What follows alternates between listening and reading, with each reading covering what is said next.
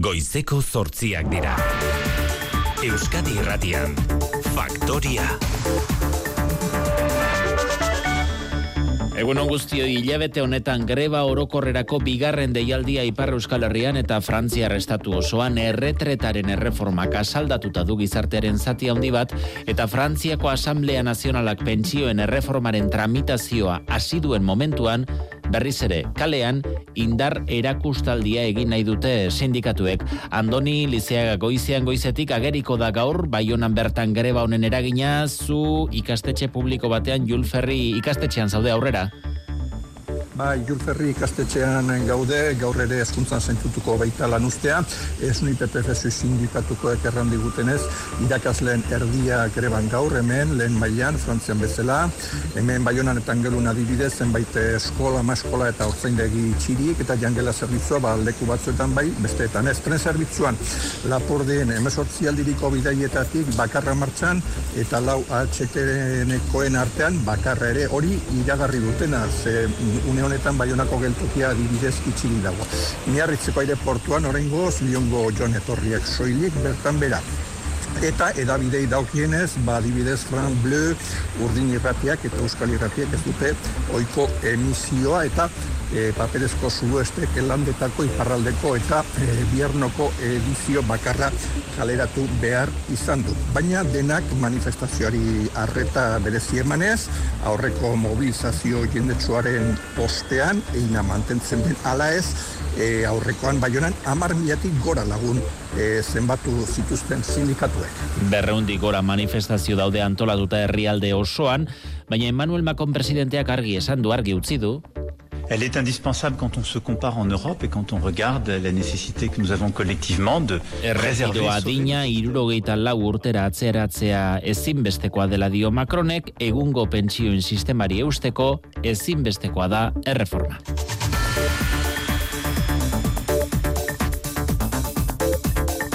Gainerakoan bai, bakarrik da bai legearen erreforma puntako izpide bihurtuta daukagu sexu, erska, sexu askatasunaren kontrako legean jasotako zigorrak gogortu egin nahi dituelako pesoek horretarako legea aldatuta iderran berri egunon.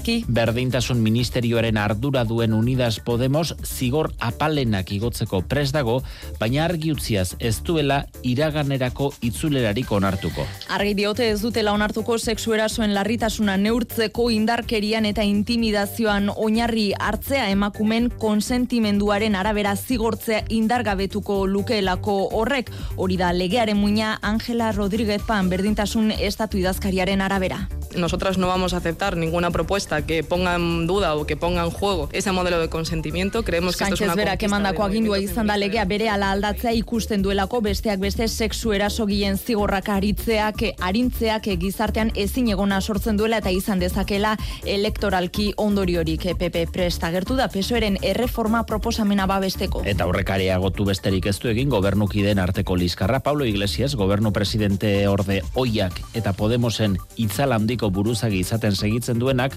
bart esandako hau. Si Pedro Sánchez pacta esto con el PP, lo pagará. Legealdiaren azken hilabeteak baldintzatuko dituen erabakia zalantzari gabe. Legealdia diputatuen kongresuan amaituko ez duena odon elortza da. Utzi egin baitu pesoeko diputatu kargua amar urte egin ondoren, bere ekarpenak jada alderdiaren ez direla baliagarri iritzita erabaki du kargua ustea ez duelako desadostasun gehiagoa izatu nahi. Maria Luisa García Gurrutxagak hartuko du elortzaren lekukoa kongresuan ordu bete barru hitz egingo dugu berarekin. Nafarroan berriz medikuen sindikatuak biharko grebari eusten dion bitartean, gatazka bideratzeko azken ahalegina egingo dute gaur medikuen sindikatuak eta gobernuak berak. Gobernuak egindako azken proposamenak eh, soldata igoerak jaso ditu esklusibotasuna kentzari atea ireki dion arren batera ezintasuna ez ardadin nahi du, hau da, medikuak beste jarduera ekonomiko batean aritu alko lirateke arlo pribatuan, baina ez mediku zereginetan. Arratsaldeko ordu batean elkartuko dira bi aldeak. Bizkaian metal alorreko lan gatazkan aurrera pauso nabarmenak azken ordu hauetan lab UGT eta komisiones obrerasek ala uste dute. Eta bihartik euren ordezkariei asamblean planteatuko dizkiete jaurlaritzaren bitartekaretzarekin atzo patronalarekin izandako bileran jasotako proposamenak. Europara begira ere bai gaur, Europako Justizia Auzitegia Carlas Puigdemonten aurkako euroaginduaren inguruan ebatziko baitu. Aurrez atzerrian dauden eh, Kataluniako buruzag independentistak Espainiaratzearen aurka azaldu zen Belgikako justizia 2000 eta hogeita bat urtean eta horren aurrean auzitegi goreneko Pablo Jarena epaiak egindako galderari erantzunez erabaki hori zuzena izan ote zen edo ez erabakiko du Europako auzitegiak. Ebazpena ezinbestekoa da euren aurkako auzibideari eusten dion ala ez jakiteko eta zigor kodearen erreforma berria aintzat hartuta euren aurkako euroagindu berri bat eh, abian jarri dezaken edo ez erabakitzeko. Gipuzkoan igandetik falta den hiru urteko aur baten bila segitzen du ertzantzak aldundiaren tutoretzapean zegoen mutikoa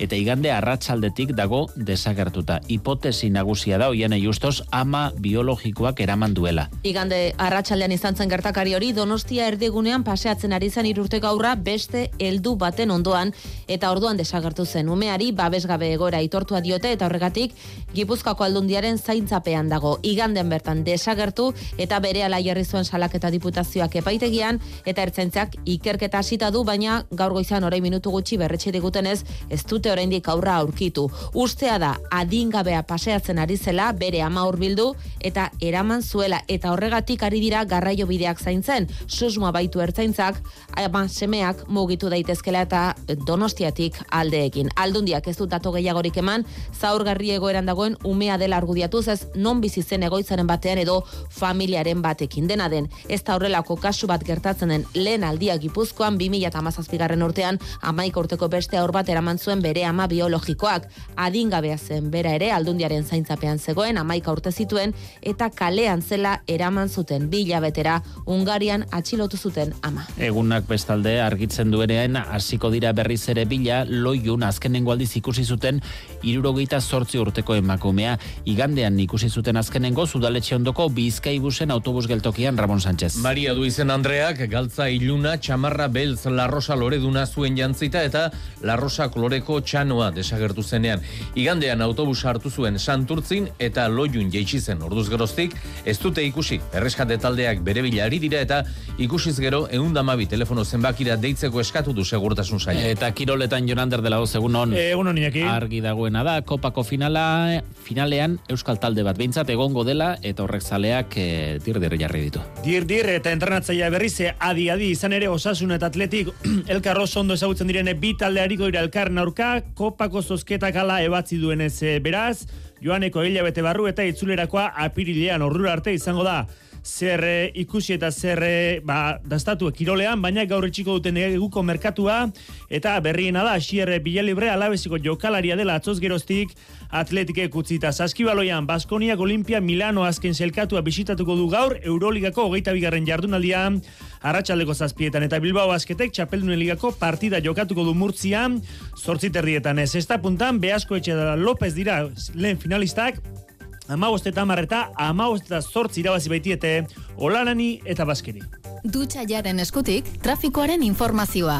Dutxa ja, eta agur baino ontziari. Badago errepidetan arazorik, Ramon? Babai, itxita dago ape bat autobidea, aritzetara iritsi aurretik, beraz, ez dago Hernani iruneran zaurrera egiterik, irauliren kami bat gurutzata, gurutzatuta gelditu delako, eta bi erreiak itxita daudelako segurtasun sailek esan digun ezala ere, ibilgailuek gipuzkoa hogei errepideatik barrena aritzetatik aurrera egin dezakete, bai irunerantz eta baita Hernanirantz ere, beraz, autoilarak badaude baina ez dira hundiak. Bestetik elorrion kanpazarren auto batek istribua izan du, eta herri bat itxita dago, arraseteko norabidean, eta zaldibartik donostiarantz, areition, N6 irulau errepidean ez beharra izan duen beste auto bat gurutzatuta dago eta hemen ere herri bat itxita. Eta ordu honetatik aurrera Bilboko San Mameseko sarrera nagusian ere sor daitezke arazoak Bizkaibusen gaur ere greba eguna eta protesta dutelako deituta maite alustiza. Lan hitzarmen duin bat aldarrikatzeko hogeita lau orduko greba egingo dute ezkerraldeko, mehatzaldeko eta enkarterrietako autobus autobus zerbitzuetan esan bezala ordu honetan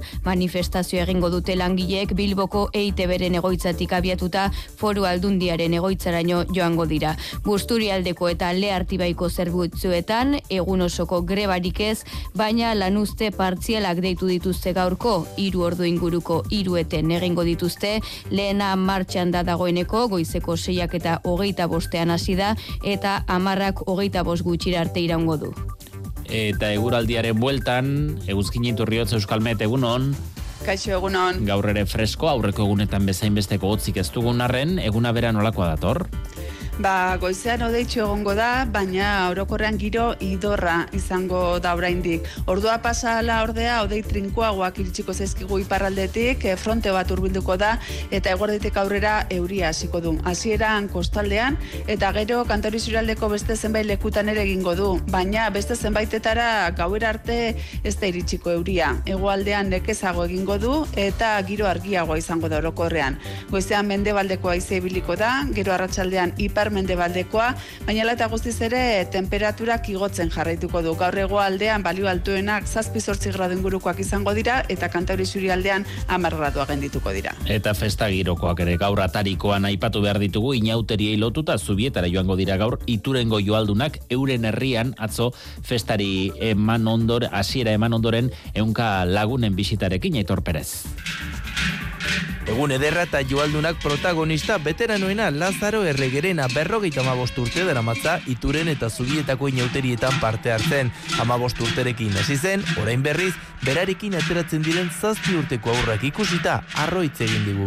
Gaur egun badiren eskata mutikuak, hola dena jasten dutenak, eta ikarri gustatzen zait. Eta aur joaldunekin hitz eginda argitute zer egin behar den ondo ikasteko. Nera atxangan, eta borun berari segitzen, pues hola, ikasi dut. Txiki txikitatik gustu matuzu, pues da, izagoa. Ilusioz beterik helduko dira gaur zubietara eta bertan ziur zubietarrek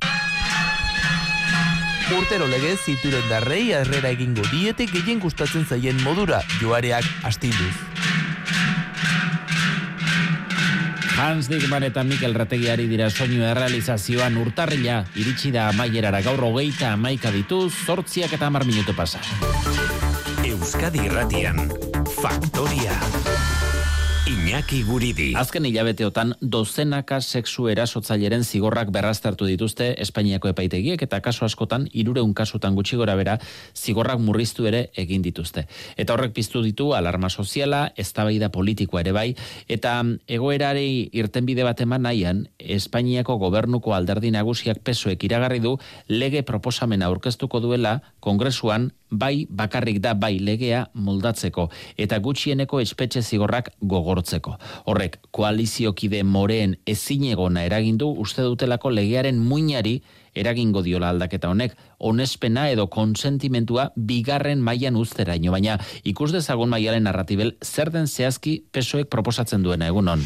Egunon bai, pesoek moldatu nahi du bai bakarrik da bai izenez ezagutzen den sexu askatasuna bermatzeko legea, ez daitezen ugaritu azken hilabeteotan epaitegietatik sexu erasotzaiei onartu dizkieten zigor murrizketak. Horretarako proposatzen dutena da, gogortzea zigor kodean jasota dauden gutxieneko espetxe zigorrak. Adibidez, penetrazioa edo sarketa egon den erasoen kasuetan, gaur egungo lege berriak jasotzen du zigorrak izan behar duela gutxienez lau urtetik amabi urterainokoa, eta sozialistak proposatzen dute itzultzea gutxieneko sei urteko espetxaldira. Itzeman dute ala ere gogortze horrek ez lukela desitxuratuko Irene Montero kasiratik erdigunean jarri nahi izan duen kontsentimendua edo onespena. No podemos permitir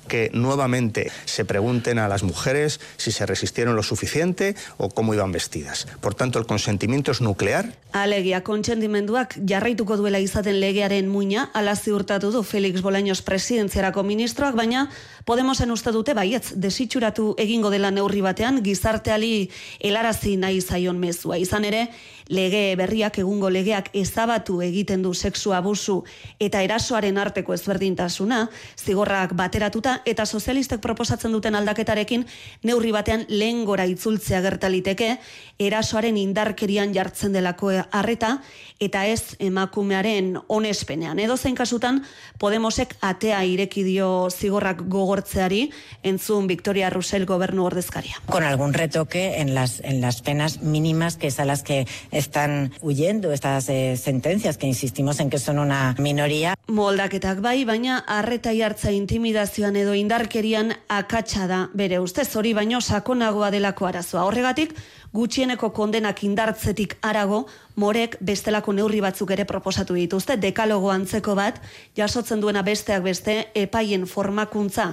feminismo eta indarkeria matxistaren ingurukoa, eta biktimen babesa eta laguntza areagotzea. Koalizioaren biegalek, alderrai sozialistak eta Unidas Podemosek akordio batera iristeko naia azaldu dute, baina momentuz akordiori ez da iritsi gai honek soilik bai da bai legeak e, koalizio gobernuan enegarren krisia eragindu ikusiko da zen neurritarainokoa izango den alderdi popularrak liskarra baliatu nahi du Pedro Sánchez politikoki igatzeko urtzigartzia. Bai, gutxienez bilebete dara mata alderdi sozialistak eta Podemosek bakarrik bai da bai legiaren edo legian aldaketak nola egin aztertzen, Podemosetik diote alor penalean odo zigorrei dagokinean hiru proposamen elerazi dela sozialistei, oraingoz baina ez dago adostasunik, maiatzeko udala hauteskundeak gero eta gertuago daude eta polemikari amaiera emateko agindu emandu Pedro Sánchezek, pesoetik ala ere, ukatu egin dute legearen moldaketak hauteskunde kutsurik duenik gabeziak zuzentzea dela helburua. La posición del Partido Socialista, si no se llega a ese acuerdo, está clara. Akordiorik espadago ere alderri sozialistaren jarrera argia dela erreforma egingo dutela esan du Pilar Alegria pesoren buzera maile eta eskuntza ministroak hori bai legeren muina respetatu emakumearen onespena alegia. Bain zuzen, Angela Rodríguez Pan berdintasun estatu idazkariak hori berori ezarri du marra gorri gisa. Nosotras no vamos a aceptar ninguna propuesta que ponga en duda o que ponga en juego ese modelo de consentimiento. Ba, Podemosetik eskuineren presuei men egitea leporatu diote pesoeri eta abisua Pablo Iglesiasek Pedro Sánchezi zerratikatean. Si Pedro Sánchez pacta esto con el PP, lo pagará. Pedro Sánchezek erreforma peperekin adosten badu ordainduko duela balderdi popularrak egoera baliatu nahi du gobernu koalizioare gehiago igatzeko. Ante un error de esta magnitud no caben más discusiones ni caben negociaciones. Por tanto, le garantizo ba, el apoyo ere egin beharreko sakonego aldaketak egiteko bere botuak eskaini dizkio Alberto Núñez Feijóo alderri sozialistari gaur aurrez horri izango dira Espainiako senatuan Sánchez de Feijóo. Miren elgarresta emakunderen zuzendariarentzat albiste ona da juridikoki atzemandako arazo teknikoak konponbidean jartzea eta legearen helburua defendatu du. Bere ustez aldaketa horiek ez dute zertan legearen irizpideetan eraginik izan behar notizia ona da, maila juridikoan zeuden arazo tekniko hoiei eta bide ematea, ez? Eta nolabait azpimarratzea legea berak dauken helburua dela benetan garrantzitsua, emakumen eskubideak eta defendatzen ditulako eta baita ere emakumen baiezkoa nolabait erdigunean jartzen duelako. Ego Euskal Herrian bai bakarrik da bai legea indarrean sartu zenetik berrogei eta amar gizonezkori harindu zaizkie zigorrak, azken bi kasuak maite alustiza araban izan dira, arabako provintzia ausitegiak zigorra murriztu die bi gizonezkori, eta ondorioz libre geratu dira. La urteko espetxe zigorra betetzen ari ziren bigizonak 2000 eta emeretzean emakume berari sexu erasoak egitea leporatuta. Defentsak ala eskatuta zigorra berrikusi dute eta lege berria aplikatuta uzitegiak bi urte eta zazpi jabetera murriztu die espetxe zigorra hori horrela aske geratu dira biak. Espetxe zigorrean murrizketak, baina uzitegiak ez du aldaketarik agindu beste bineurritan indarrean segituko dute beraz, biktimarekiko urruntze aginduak eta hamar urtetan arekin komunikatzeko debekuak. Eta ondarribiko udalak bilkura deitu du gaur arratsalderako asteburuan herrian izandako eraso homofoboa salatu nahi du. Gizonezko bat izan zen erasoaren biktima, ertzantzan salatu zuenez, talde guztiek sinatu dute erakunde adierazpena eta hori udalak onartu du elkarbizitzaren berdintasunaren eta sexu anistasunaren aldeko konpromisoa berretxiz. Igandean, goizeko ordu biterdietan, persona bat biktimaren gana urbildu, iraindu eta ukabilkada bat jozion. Ala salatu zuen ondoren, ertzaintzaren aurrean, erasoa jasan zuen gizonak eta hori dela eta ertzaintza eraso gilean norri zantzen argitzeko lanean ari da.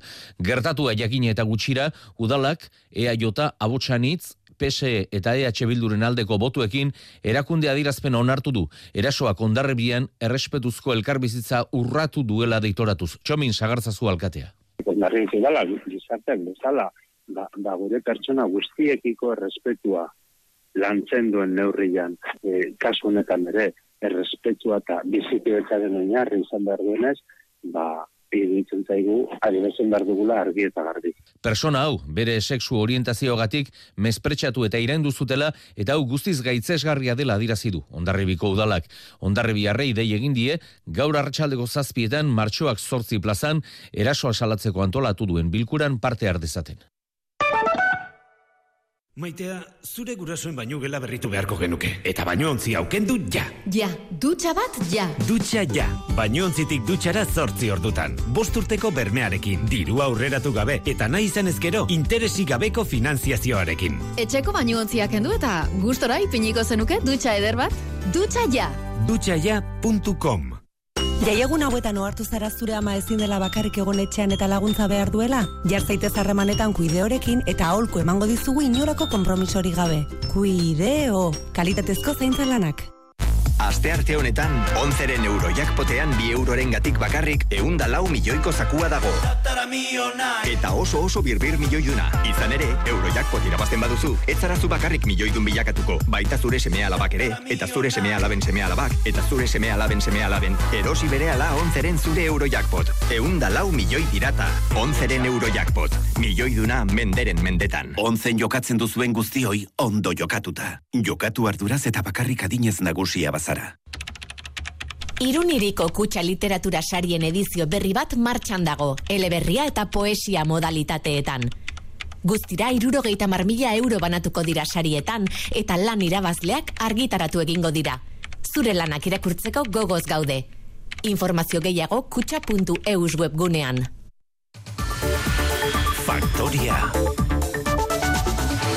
Frantziako gobernuak proposatutako pentsioen erreformaren kontrako greba orokorra deitua dago gaur, Ipar Euskal Herrian eta Frantzian. Macronen gobernuak erretido adina irurogeita lau urtera atzeratzea da erreformaren helburu nagusia, Macronek esan berri du, ez dela negoziagarri hori ezinbestekoa dela, eta horrexegatik hilabete hontan bigarrenez indar erakustaldia egin nahi dute kalean, sindikatueko Lat Simon Paris, egunon... Egunon, sindikatuen helburua gaur kaleko presioa egun batekoa izan ez dela frogatzea da.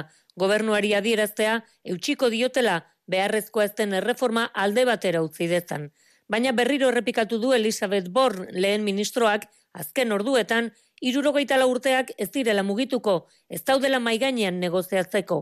Bornen azken adierazpenei buruz galdetu diote Macroni, eta lehen ministroak bere babes osoa duela esan du agatik. Elle est indispensable quand on se compare en Europe et quand on regarde Erreforma hau beharrezkoa da dio presidenteak. Europarekin alderatuta beharrezkoa da eta orain frantsesek duten pentsioen sistema mantendu dit alizateko. quelque chose, elle le dit avec des bonnes raisons et je la soutiens. Karraioetan nabaritzen ari da greba eguna lehen ordutik hiri handietan metro gehienak punta orduetan bakarrik martxan. Hirien arteko trenik ez, abiadura handiko gehienek ere ez dute euren ibilbidea egingo eta amarregaldietatik bat bertan bera utzi du esaterako Air France konpainiak. Findegietako langile gehienek geldialdia babestuko dute eta lehen hezkuntzako sindikatu nagusiaren esanetan irakasleen erdiak greba egingo du. Paris eta beste herri eta hiri batzuetako alkateek erabaki dute udaletxeak ere itxita egongo direla gaur protestarekin bat egiteko. Giro honetan lab sindikatuak Frantzia eta Espainiako estatuetako pentsio sistemen erreformen aurkako mobilizazioak antolatu ditu, Garbinoe Aramburu koordinatzaile nagusiak salatu du Paris eta Madrilgo gobernuek argudio beretsuak erabiltzen dituztela pentsio sistemaren jasangarritasunaren izenean murrizketak egiteko eta hori salatzeko egingo dute otsaiaren sortzian endaia eta irun lotuko dituen manifestazioa. Nafarroako medikuen sindikatuak biharko deitu duen greba saiesteko aleginen berriz, osasun departamentuak proposamen berri bat eraman du negoziazio maira. Soldata igoera eta lanzama arintzeko neurriak jasotzen ditu eta inbesteko zeresana ematen ari den esklusibotasuna kentzen du. Baina mantenduz batera ezintasuna. Hau da, medikuek osasun bidean duten jarduera bera ezingo dute helieraso sare pribatuan egin egunon. Bai, egun honek esan nahi du, adibidez, osasunbideko medikuaek izanen dutela, handi kanpo lan egiteko aukera, esklusibotasunagatik jasotzen duten zortzireun euroko gehigarriari uko egin gabe aritualko direla irakaskuntzan, ikerketan edo negozio bat ireki. Baina batera zintasuna dela eta esaterako traumatologo batek ezinen du espezialitate horretan sare pribatuan kontsulta pasa. Carlos Altundo, osasun departamentuko zuzendari nagusiak alazaldu du. Podrían desarrollar cualquier tipo de actividad privada por ejemplo, de consultoría. Badirudi erdiko bidea hartu duela gobernuak Maria Txibite lehendakariak berak esklusibotasunak entzearen alde egin bazuen ere gobernuko sozioak kontra izaki ba parlamentuan Navarra Sumaren babesa baino etzuen izanen esklusibotasunak kentzeko eta medikuen sindikatuak bereari eusten dio Alberto Pérez idazkari nagusia. No nos parece aceptable. Aquí nadie tiene por qué tener exclusiva y el pensar que por ese motivo... medikuei hileko laureun euroko igoera aplikatzea, berretsi du, osasun departamentuak, egunean ogeita mabira, mugatzea gehieneko pazienteko purua, eta lehen arretan profesionalen sarrera indartzea.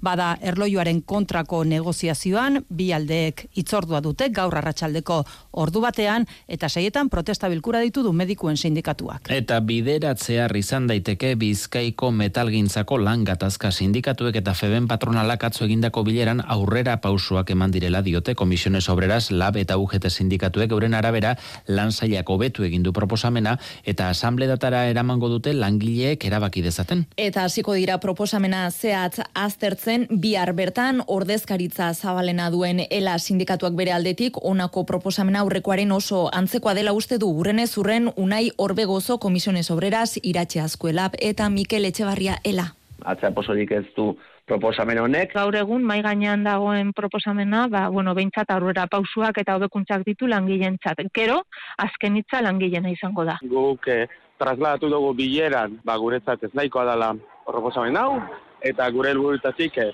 urrun dagoela.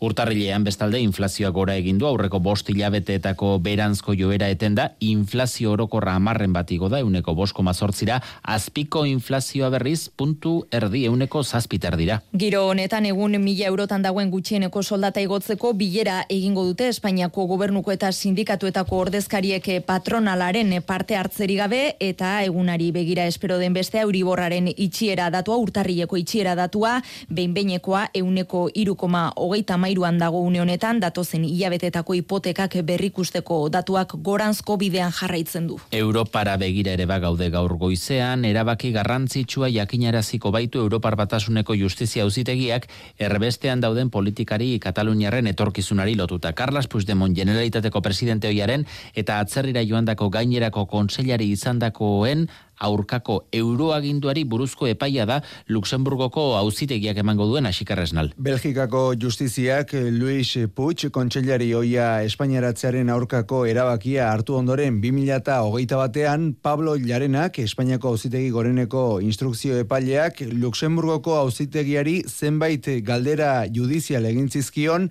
funtsean jakiteko Belgikako justiziaren erabakia zuzena izan zen eta berriro pertsona beraren aurkako beste euroagindu bat eman ote dezakeen. Gaur goizean, Luxemburgok putxen euroaginduaren inguruan ebazten duenak eragina izango du Puigdemont eta gainerakoengan, azken hoien immunitateari buruzko epaia martxo aldera emango du Luxemburgoko auzitegiak eta horren zain dago jarena ere euroaginduekin zein jokabide izan erabakitzeko. Baina Luxemburgok gaur putxi buruz ebebazten duenak bidea erakutsiko du Luxemburgok adibidez jarenaren alde eginez gero erraztu egingo luke Kataluniako presidente hoiaren espainaratzea. Gainerakoan, alderdi sozialistak eta Navarra sumak maineru eremu mistoan sartzea galarazi egingo dute azkenean. Naiz eta herriko udalbatzak hau batez eskatu duen Euskararen legea aldatzea eta foru gobernuak ere eskaira horrekin bat egina duen heli. Bai, alderdi sozialistak iragarri du azkenean maineru ere mumistoan sartzaren kontra bozkatuko duela, Navarra sumarekin batera, etzi foru parlamentuko osoko bilkuran. Ramon Alzorriz peseneko bozera maleak esan du, ez dela ere mumistoa zabaltzeko unea, udal eta foru hauteskundetako e, hauteskundeak ateioka direlako.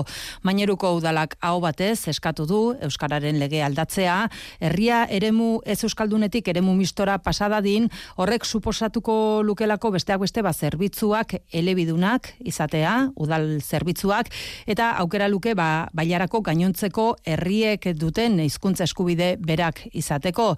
Eta maineru ere mumistoan sartzearen alde bozkatuko dute, hori bai, geroa bai, EH Bilduk, Podemos Alduguk eta Ezkerrak. Eta Nafarroako hezkuntza departamentuak irabia izaga eta mirabailes elredin ikastetxeak diruz laguntzeari utziko dio bestalde, batxilergo mailan ez dituelako itundua izateko baldintzak betetzen. Neskak eta mutilak ikasgela ezberdinetan banatzen dituzte bi ikastetxe horiek eta hezkuntzatik argudiatu dute horrek lomloe legeak jasotakoa hautsi egiten duela. Ikastetxek euren argudioak aurkeztu dituzte baina hezkuntza saiak ez ditu ontzat eman, parlamentuan alderdia gehienen babesa jaso du erabakiak Navarra suma izan da aurka azaldu den bakarra argudiatuz gobernuak eredu bakar baterantz bideratu nahi duela Nafarroako hezkuntza datorren abuztuaren hogeita maikan geratuko da, e, ituna bertan bera ikasturte honetan ikasleak ezkaltetzeko. Tendencias creativas iristear da. Presta zaitez eskulanen jairako. Otsailaren bitik bostera, sormenezko aixialdirako aritu handi bat izango da bek. Scrapebooking, mix media, patchwork eta askoz proposamen gehiagoren eskutik. Gozatu erakusketa gune handi horretaz, berreun tailer baino gehiagorekin. Sarrerak salgai, web horrian. Bek, exposible. Euskadi Irratia. Goizeko zortzi terdietara iritsi gara, Eroskik egun ona opa dizu eta trafikoaren informazioa dakarkizu. Errepiden inguruko informazioari egin behar diogu tartea, gaur goizean korapilo handi xamarrakari direlako sortzen, Ramon. Itxita dago ape bat autobidea, aritzetara iritsi aurretik, eh, kami bat irauli eta gurutzatu eta gelditu delako, ez dago beraz arnan irantz e, jotzerik, ape zortzitik leku honetan, baina Gipuzkoa hogei saies bidea zabal-zabali dago eta hori dela eta ez dago ia autoilararik. Kanpazarran ere arazoak daude, istripoa izan duen auto bat gurutzatu da gelditu baita arrasateko norabidean segurtasun sailek esan digunez. Ebe, energiaren euskal erakundearen eskutik, eguraldia. Maialen, edo egoito esan da, eguzkine iturriotzek iragarpena euskal meten. Gaur arratsaldean fronte bat hurbilduko da iparraldetik eta euri pixka bat egingo du egunaren bigarren partean. Goizean haudeitxo egongo da, baina giro hotza eta idorra izango da orokorrean. Orduak pasala ordea hodei trinkoagoa sartuko dira eta gorditik aurrera euri hasiko du. Hasieran kostaldeko zenbait lekutan eta gero barnealdean ere egingo du, baina zenbait lekutan gauera arte ez du hasiko euria. Goizean mendebaldeko haize ibiliko da eta arratsaldean ipar mendebaldekoa. Baina eta guztiz ere temperatura igo egingo da. Hegoaldean bario altuena 7-8 gradu ingurukoak izango dira eta Kantauri aldean 10 graduak gaindituko dira.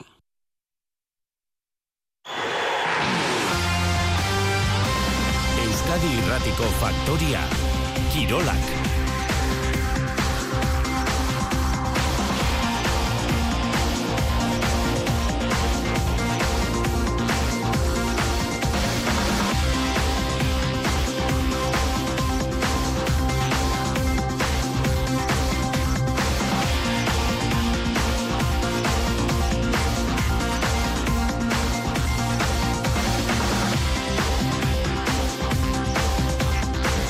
Saskibaloi kontu egin hasi behar dugu, Euskal Taldeek Europako neurketak jokatuko dituztelako gaur iluntzean jorander. Bai, Euroligatik hasita izarren txapelketatik abiatuta, Baskoniak bit jardunaldiko astea du eta Italiane jokatuko du lehen da biziko neurketa. Arratxaldeko zazpietan, Olimpia Milano azken selkatu izango du aurkari, hogeita bigarren jardunaldiko partida. Gazteizko taldeak azken selkatuari egingo dio bisita beraz, lehen postuetara gerturatzeko xedez. Markus Howard zalantza da. Bidaiatu duen arren eta litekena da Max Heidegger fitxatu berriak debut egitea. Milanek sei partida soilik irabazi ditu orain artean. Hori Euroligan eta Fibaren etxapeldunen ligan berriz, Bilbao basketek ukan murtzianen kantxan jokatuko du iluntzeko zortziter dietan. Bizkaitarrek bigarren garaipena nahi dute erreskada, final laurdenetara gerturatzeko. Eta futbolean atletikek eta osasunak begionez ikusi dute kopako zozketaren emaitza. Elkarren aurkariko dira final aurrekoan, joaneko otxailaren azkenean edo martxoren hasieran eta itzulerako apirilean aste santuen girane. Jago barrasate, gorritxoen entrenatzaia. Kamporak eta politxe ez, e, derbi bat, e, finalerako pasi gongo da jokun eta bueno, ba, ba posik ez, e, badakigu lehenko partidu etxin jokatuko gule, bueno, ez dakit hori garrantzitu izango da edo ez, dakigune da sadar bete baten jokatuko dugule eta ia maitzan bat lortzen dugun eta zema mesa ba, bizirik eltzen gazen. Ernesto Balberre ere antzera mintzatu da zurigorrien teknikariak azaldu du bi taldek nahi zuten kanporak eta dela eta begionez ikusi duark ere itzulerako neurketa etxean jokatzea. Bestalde, gaur itxiko dute neguko merkatua, asierre bilalibrek emandu azken ordutako izpidea, Gernikarra alabesen hariko baita utzita sasoi amaira artean. E, gogoan izan, orain gutxi, 2000 eta hogeita bosgarren urtera arte luzatu duela atletikekin duene kontratu. Eta realean, mugimendurik ez, Jon Karrikauren irteera salbu, baina Gipuzkoako agerkari batek argitaratu du, Álvaro Odriozola klub txuri utinera eskaini dela, baina itxura guztien arabera, mandatariek errefusatu egin dute aukera hori, naiz eta atzeko lerroaren eskuinaldean, utxune nabarmenak izanean. Justu ere, aritzeluzto ondo kantura du eskuineko orkatilean, eta oso zaildu igandean baiadoliden aurka jokatzea. Eta sexta punta. Winter serietako lehen final aurrekoa jokatu dute Gernikan, Beasko etxe eta López aixe galen du dira. Ama eta amarreta, ama eta zortzi menderatu dituzte Olaran eta Baske. Finalerako zelkatu eta gustura Imano López ez umaiarra. Elkarlana landu degula, ni pentsatzen dut aspalditik ba, bikot eta lagun izan garela, asko lan egin dugu txapelketa honetan, hasi ginenean, ba, bueno, berde, berde xamara hasi ginen elkarrekin, baino elkar lan lan egiteko lan egin behar da, eta, eta gaur hori barroan nabaritu dugu. Oso ondo jolastu du Diegok, izugarrizko partidoa egin du, badakit beretzako semifinalak zaila direla, baina gaur merezitako garaipena du. Eta xisterarekin segiteinaki, jaialai liga bateratu aurkeztu zuten atzo durango, Euskal Herriko Gernikako Donibane loitzuneko eta miarritzeko txapelketak, naiz biarneko paueko abatu, eta zirkuitu antolatu dute. Txapelketa horiek orain arteko moldean jokatuko dituzte, baina puntuak banatuko dituzte guztietan, eta puntista honenek lauko finala jokatuko dute urrian. Eskerrik asko Jonander, iragarkia itarte txiki bat, eta bere ala izpide, osa osasungintza. Refink Industri, eraldaketa digitala eta jasangarria Gipuzkoako enpresa txikien berrikuntza arlo ekonomikoan, sozialean eta ingurumenezkoan nola bultzatzen ari dein partekatzeko, ikasteko eta gogo eta egiteko jardunaldia. Otsaila den amaseian, kursal biltzar jauregian. Eman izena refinkindustri.eusen. Gipuzkoako foru aldundia. Gipuzkoa orain. Pilatu aurrezkia eroskin. Preziorik onena daukaten zortzion produktu baino gehiago ditugu. Beste markekin alderatuta, euneko hogeita mabostera artea aurreztu dezakezu. Eta aurreztea ari errazagoa izan dadin, orga osasuntxu bat prestatu dizugu. Berrogei produktu baino gehiago, irurogeita marre euro baino gutxiago gatik. Eroski zurekin. Alerta energetikoan gaude eta ekiteko unea da. Ibilgailu partikularren eta igogailuen erabilera murrizten badugu, energia aurreztuko dugu.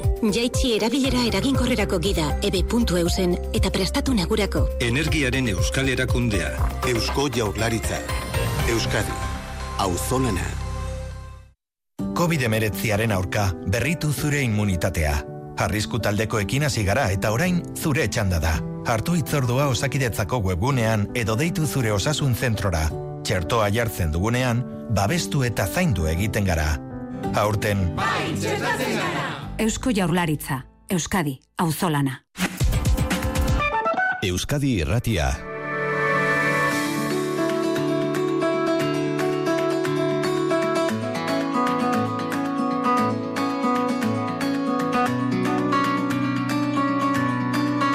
Euskadi Irratian.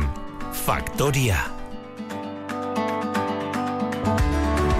Hogeita iru minutu falta dira goizeko bederatzietarako osasun gintzak eta osasun gintzaren antolaketak bizi duen krisialdiaren sintoma asko ari gara ikusten azken urteotan, lehen arretatik profesionalak aspalditik hasi ziren sos deia eginez, eta COVIDaren osteak agerian utzi ditu besteak beste, populazioaren zartzeak eta ondorioz osasun zerbitzuak gehiago eskatzeak eta profesional faltak estu estu jarri dutela sistema.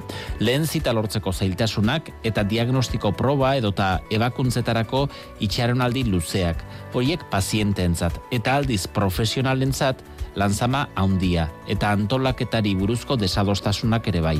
Testu inguru horretan, lertu da, lertutakoa da, Donostiako ospitaleko zerbitzu buruen protestaldia, eta albistegian ere aipatu dugu Nafarroako medikuen sindikatuak greba deialdi ere bihartik aurrerako eginda duela.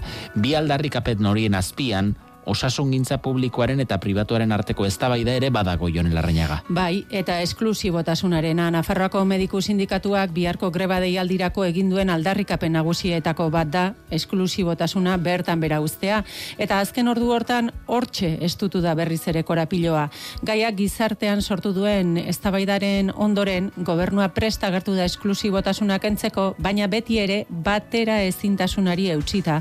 Hau da, medikuek lan egin izango dute osasun publikotik kanpora, baina ez euren espezialitateko kontsulta pribatu bat zabalduta, adibidez, hala egin nahi badute, uko egin beharko diote zortzireun euroko gehigarriari.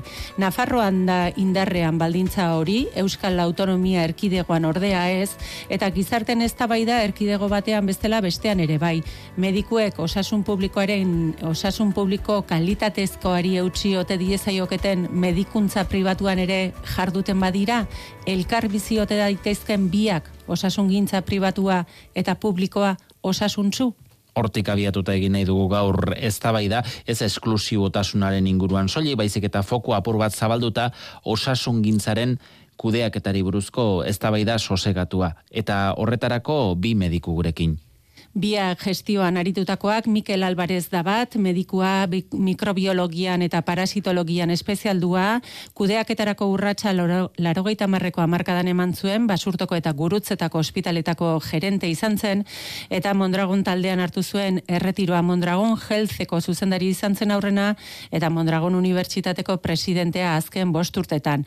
Eta faktoriara gonbidatu dugun bigarren medikua berriz, COVID garaian gure referentzietako bat eh, bihurtu zen profesionala, Fermin Labaien, zainketa intentsiboetan espezialdutako medikua, gurutzetako zerbitzu horretako buru izan da azken hogeita bosturdetan, harik eta pasaden udazkenean erretiroa hartu zuen arte. Mikel Alvarez, egunon. Egunon, bai da noi. Eta Fermin Labaien, egunon zuri ere. Egunon, egunon. Erretiroa hartuta biak, posizio horretatik errazago hitz egin daiteke honetaz, gogo eta errazago egiten da, gaia bera arantzatsua delako Fermin. Bueno, ez, e, ba, ez erraxa edo ez, baizik eta bi ikuspuntutik ikusi alde dutugula, ez? Alde batetik ezaguna ditugun barrutik nola mugitzen diren gauzak, eta bero, kanpotik ikusita batzutan beste ikuspuntutik ikuste alduzu, ez? e, desberdin ikusten da aktiboan egonda edo erretira hartu otoren, Mikel? Ez, nik uste, ez, ez, nik uste berdin, berdin. Da, e, osasun gintzan e, dagoen arazoa izan da elur e, bola bat, ez? Aspalditik datorrena, ba, aldaketak behar dituna, estrukturalak, eta, bueno, e, gero hori dana nolabait azken urte hauetan, ba, prezipitatu edo egin da, bai, hori da, baina, bueno, nik uste, e, barruan egon da lanean, zein kanpoan egon da, herritar moduan egonda, ez, e, jubilatuta ere, ba, arazoa ikusi iten dala, ez, arazo, nik uste, komplexua, baina oso komplexua, eta konpondu beharrekoa, timoiari iman bertzaio, alde batea edo bestea, e, bestela ez deu, e, oza, lema espadu aldatzen, e, hau beti okerrera gojungo da. E, fokoa zabalduko dugu eta zeuek ere lagunduko diguzue forkori zabaltzen, baina egun hauetan eta bihartik aurrera Nafarroan e, deitua dagoen greba horren arira, galdetu nahi dizuet e, esklusibitatearen e, inguruan. Osasun gintza publikoan ari diren medikuak esklusibitatez aritu beharko lukete fermin zukzi ikuspegi daukazu. Ni beti osasun publikoan egin dut lan eta nik horren alde izan daiz beti, ez? E, nahiko, izal, nahiko zaila izaten da alde bietan e, ondo edo standar moral edo etiko altuarekin lan egitea, ez? Ni beti izan naiz osasun publikoren alde eta hori nahiago dut e, mantentzea. E, esklusibitatea zer den horren inguruan ere azken ordu hauetan e, sortu da e, galdera ikurra, Nafarroko gobernuak egin duen azken planteamentu horretan esklusibitatea altxatzeko aukera ematen duelako, baina batera ezintasunak ere e, finkatzen dituelako, eta esate baterako pribatuan mediku gisa jardutea, azken proposamen horren arabera ez luke baimenduko. Mikel Zukze ikuspegi daukazu honen inguruan. E, nik e, Ferminek esan duen bezala eta Fermin Dani laguna geha aspalditikan, aspaldiko urtietan, beha gurutzetan egon zan, erekin alkarrekin onginan, eta, e, bueno, berak nolabait jarduera klinikoa ni baino asko sobeto ezagutzen du, ez? Baina, bueno, nik, nik e, ez, alde batetikan osasun publikoaren aldekoa erabatekoa naiz, eh? Osea, hori e, dudarik gabe. Osasun publikoa kontzeptua e, ulertu behar da, eta da e, gobernu batek ematen duen prestakuntza sanitarioa. Nola ematen duen beste gauza bada. Baina ematen duen prestakuntza universala. Hau da, herritarrak ez dauka zertan kontratatu behar seguru pribatu bat, e, et beti daukalako asegurua gobernu, gobernuaena. Gero, provizio hori nola emate zaion, era publikoan zein pribatuan, beste kontu bada, baina hori da, eskuntzan bezala, eskuntza, eskuntzak daukan zarearen, ba, gutxi gora bera erdia, e, e, ba, prestakuntza publikoa da, azkenean, baina gestio pribatuak egiten dute. Hori ere kontutan uki berda, eh? baina alata guztiz, nik esan nahi dut, e, ni osasun publikoaren erabateko alde, aldeko naiz.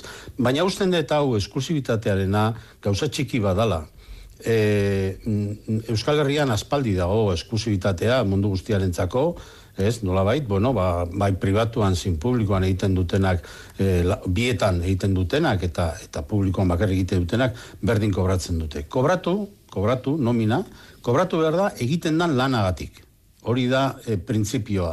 Ezin gara, e, hausnarketa honetan sartu, honek bai, arek ez, eta txikikeria horietan. Osea, egiten dan lanaatik kobratu beharko litzateke. Eta hori da artikulatu behar dana. Hori da gestio egitea.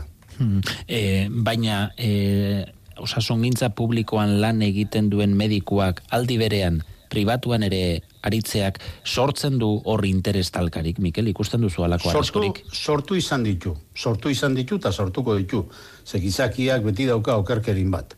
Baina e, baita ere, eta fermilek ere zautuko du, ni bezala, profesional asko daude publikoan egiten dutenak lana, lana ondo inda, eta gero pribatuan ere egiten dutenak. Eta asko daude publikoan egiten du, ez dutenak hain ondo egiten, eta pribatu, oza, modalitate asko daude. E, baina badaude baita ere, profesionalak gehien, gehienak, nik esango nuke, publikoan egiten dute ondo, eta pribatuan ere ondo egiten dute, eta beste batzuk ba ez, Or, baina egin, osea, nik esan etena da, nolabait e, arautu behar dana da, e, e, ordaindu behar da, egiten dan lanagatik. Hori da egin behar dana.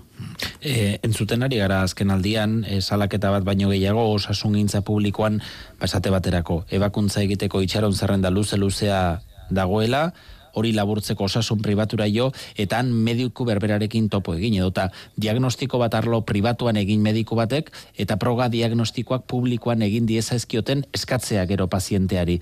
E, Fermin, ikusten duzu hor badaudela baipas gehiegi, eta hoiei nola bait e, jarri behar zaiela muga, edo jartzea posible da muga hori?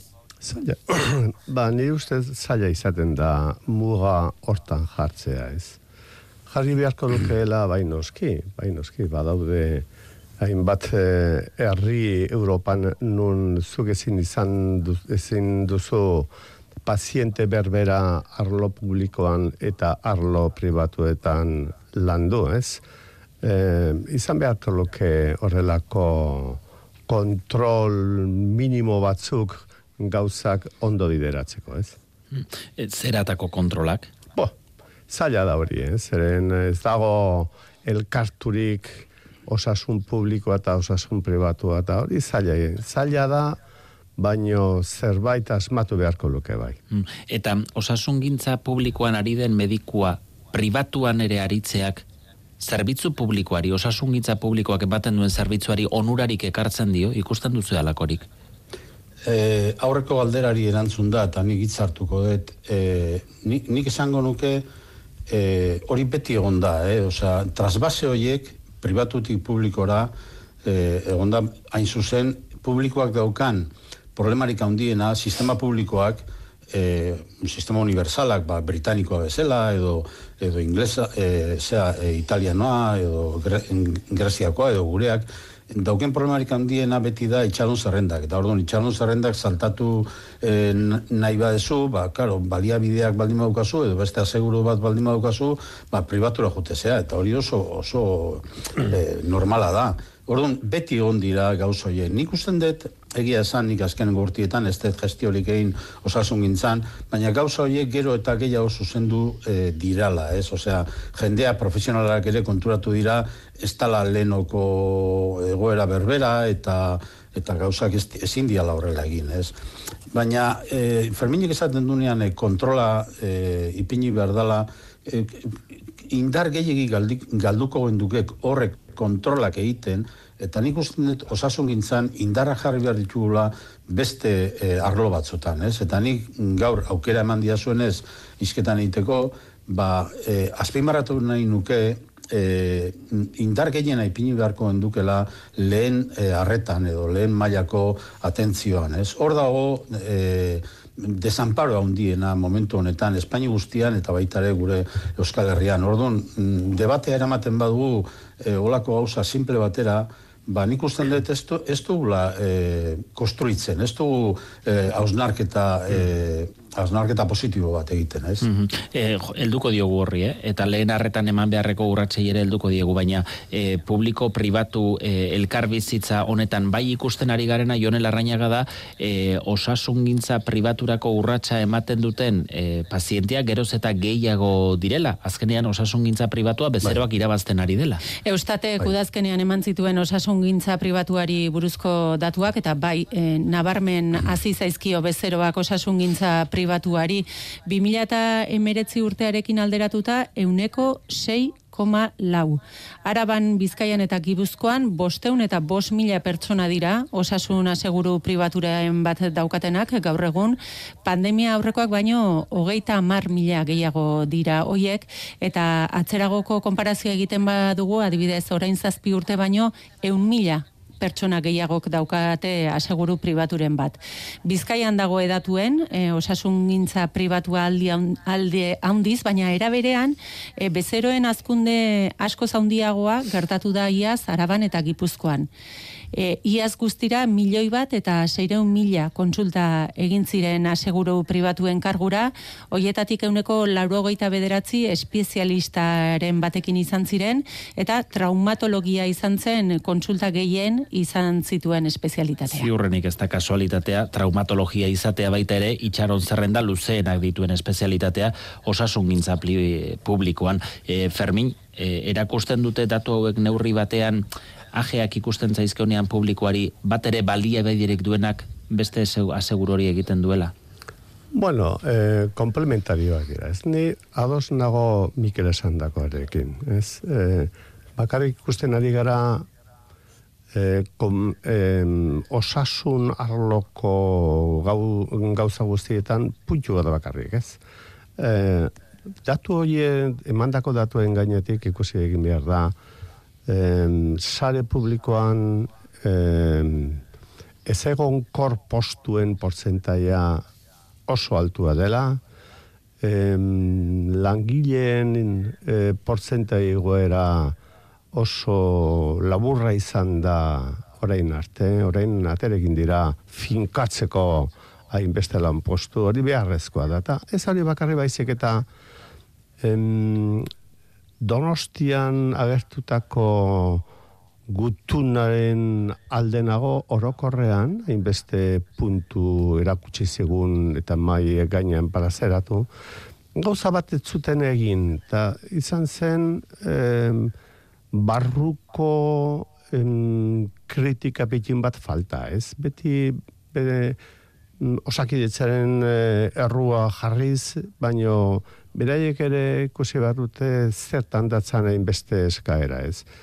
E, jakin badakigu espezialitate bagoetxean gero eta e, goren mailako espezialistak beharrezkoak dira eta OP guztiak oso e, basikoak dira, ez? Eta zuk e, bideratu nahi, bad, nahi baduzu zerbitzuat e, puntaraino egotzea, ezin duzu askotan, ez? Zeren ezin duzu sare pribatuetan bai aldute kontratu espezifikoak egin baino sare publiko inoiz ez. Hortan datza hainbeste gauza txandatu behar direla orokorrean. E, eta nik uste dut momentu hau oso egokia dela eta gotzonekin e, ados nago hortan gauzak mm, e, postu altutik e, asita, dauen postuan asita, etorkizunera begira txendatu behar direla, ez? Baina em, oso eztabaida e, bi aldeko eztabaidarekin, ez? Ez bakarrik osakidetza barruan edo departamentu barruan, baizik eta sendakile, sendagileekin baita ere adostutakoa. Hmm. E, etorkizunera begira jartze horretan, Mikel Zuk e, lehen harretan e, jarri duzu batez ere azpimarra. Zer da zure ikuspuntutik e, eraldatu beharko litzatekena? Arre, e, lehen arretara e, joan baino lehenago Ferminen e, komentario bat oso egoki erbitu zat, eta da e, arazoak e, daudela bai, baina ezin deuna da e, alde bakoitzak ikusi e, erruan nola bait bestearena dela. Hori da pixka bat e, ba, oraingo movimentu hauetan ere ikusten dana, ez? alde baten ikusten da bestaldeko adiala e, errua daukenak. Hau ez da ondo, besteak ez, ez dutelako ondo egiten. Ez da hori, eh? Nik uste honetan gizarte osua gaudela implikatuta eta baita ere medikuak, baita ere gizainak, baita ere sindikatuak, baita ere barruko egiturak eh, hausnarketa bat behar du. Ez bakarrik eh, eh, esan nahi dut eh, agintariak, ez? hori ez da horrela. Eh? Ferminek horretan arrazoi guztia duka. Bigarren oharra, eh, asko ugaritu da e, asko, bueno, askuntza, askuntza positibo handia dauka osasun pribatuak, nolabait, aseguru pribatuak, batez ere araba eta gipuzkoan, araba eta gipuzkoako aseguramentua txikia izan dalako baina arte, bizkaiko altua izan da, danok ezagutzen deu fenomenoa e, IMQ edo e, dalako aseguramentuaren indarra e, bizkaian, eta horretik gipuzkoan da araban asko azten nahi da, baina Espainio osoan, eta jonek emandun e, zifra hori 6,laukua, Ba, leku askotan gaindituta ere badago, ez? Bueno, hori hola dala, eh, nik usten dut e, lehen mailako atentzioa, hau da,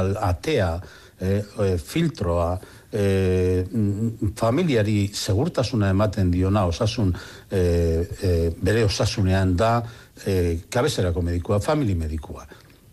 Eta e, familiko enfermera bat edo e, zentroiek. Zentro guzti hauek lehen mailako zentroak daude, e, diseinatuta oain dala berroi urteko erizpideekin. Eta, eta, eta inbersioak oso, e, inbersioak ez dira e, nahikoak izan, nik esango nuke egin da, inbersioa bai, dudarik ez, eta mejoratu dira gauz asko, baina ez da nahikoa egin, eta momentu honetan, e, beharko genduke hausnarketa nolabait e, zentroiek autonomia, gestio autonomoago bat euki dezaten, ez? Nolabait ausolana esaten dugunean hori ere bada ausolana, hau da e, mundu guztiari parte, e, parte eman gestioan eta formula berriak bilatu beharko genituzke ez naiz ai e, ospitaletan, eh? naiz batez ere lehen harretan ez, ez, da, ez da bidezkoa gaur egun gertatzen dana. Zita bat eskatu gauza simple baterako eta horren besteko e, atzerapena gotea. Eta ez da ere gero telefonotikan arpeia ikusi ba, gabe gaixoari e, ba, erabakiak hartzea. Ez gaur egun asko hortatzen nahi da. Eta eredu horretan ze irizpide aldatu beharko liratekela uste duzu? E, autonomia gehiago eman zentro bai. bakoitzari eta antolaketan bai. bertan ze aldaketa? Bai, Nik, nik usten dut eh, antolaketa, hau da, eh, igual, eh, eh, bueno, jende asko ez da ongo konformenekin, baina, bueno, zu zeuk esan desun bezala, orain euki de, dezakegun askatasunakin jubilauta goteatik, nik, nik esango nuke eh, mediku eta enfermeraen arteko eh, enpresa txikiak edo edo nolabait e, ba, gestiorako aukera eukitzea beraiek, bai inbertsioak e, programatzeko, inbertsio txikiak, eh, ez estrukturalak, baina mm inbertsio txikiak, bai, e, bueno, ba, ba nolabait, e, kontrato programa bat eukitzeko igual e, e, osasun zailarekin, ez dakit, baina autogestio, ba, ez dakit sistema kooperatiboak izan behar duten, ez dakit soziale laboralak izan behar duten, ez dakit, baina eh, medikoak eta enfermerak autonomia gehiago behar, beharko lukete euren gaixuak eh, tratatzeko. Et, alde batetik gaur egunean ez da bate atentziorik egiten etxean, eta gero, gero, Gero, badago gauza bat niretzako oso importantea lehen mailako atentzioan. Oain daukagun modeloa da, modeloa mediku, famili medikua, e, zera, e, ginekologoa, e, bueno, almatako modeloa, oain dela berroi urteko modeloa, ez? Orduan, nik usten dut, e, e, profesional berriak sartu behar direla, baita ere lehen mailako arreta honetan. Behar ditugu terapeutak, e, psikologoak, behar ditugu langile sozialak, behar ditugu administrari gehiago, personak lagunduko dutenak medikuari, me, medikuari eta enfermerari dauken karga burokratiko guzti horietan. Eh? Orduan, hori egiteko autonomia probatu beharko genduke e, leku piloto batzuk behintzat, edo leku batzuk e, ba, medikuei autonomia eta ilusio, mm. mediku eta enfermerei, eh? ilusio berri bat sortarazteko. Mm. E, egia da, sistemak erraldoiak bihurtu direla, osakidetza bera da oso enpresa handia, osasun bidea ere bai, e, erauntako autonomia unitateak sortuta, edo, edo lehen arretako zentroiei autonomia gehiago emonda, e, egon daiteke Fermin, irten bidearen zati bat? Eh, ikuste e, gauza orokorrean txendatu egin behar dela, ez? e, nik oso ondo ezagutzen dut ospital barruko kudeaketa, ez? Eta hortan zerbitzu burugek ze aukera daukate gauzak be, bere proiektuan edo osakidetza orokorrean sartuta e, lan egiteko modua, ez? Ez daukate e,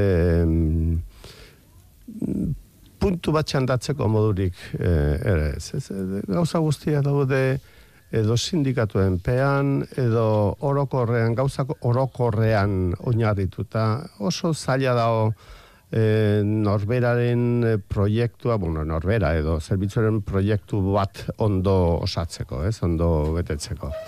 Hortan, gainera, em, zel elkarrizketan mota daukazu zuzendaritzarekin, ba, oso mugatua, ez? E, beharrezkoa izan beharko litzateke bakoitzen konpromesua eta bi aldeko konpromesu bat e, gauzak ondo bideratzeko. Eta hori oso gutxi landu egin du. Eta e, beste gauza bat da em, langileen inseguritatea, ez? Ez egun kortasuna. Eta hortan ba, nibez zerbitzuan sortatu zen behitzat, ez? Eh, hainbeste lagun beharrezkoa zeukaten sare pribatuetan lan egitea, zeren bere etorkizuna zeuen zalantzan gaur egun daukagun OP e, moduan e, jarraitzen badu. Ez hori txandatu egin behar da, guztiz txandatu eta mm, orokorrean ospitale barruko kompromisua txandatu.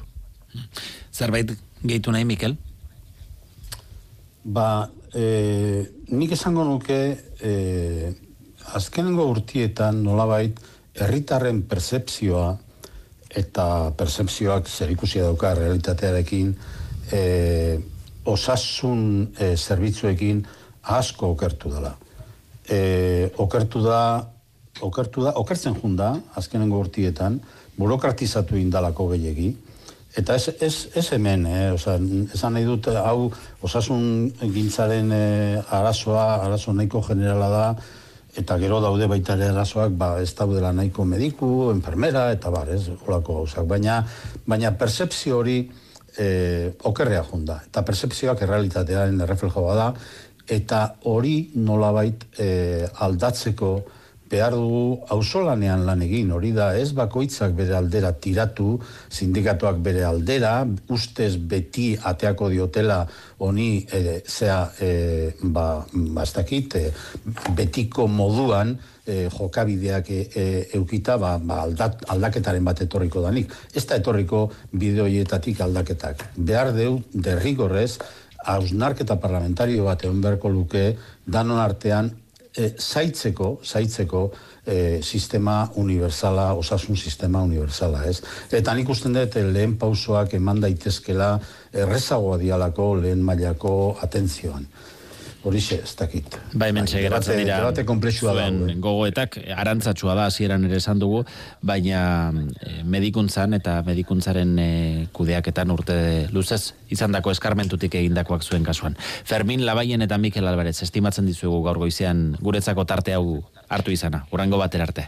Vale, vale, vale. Goizan, asko zoei, eh?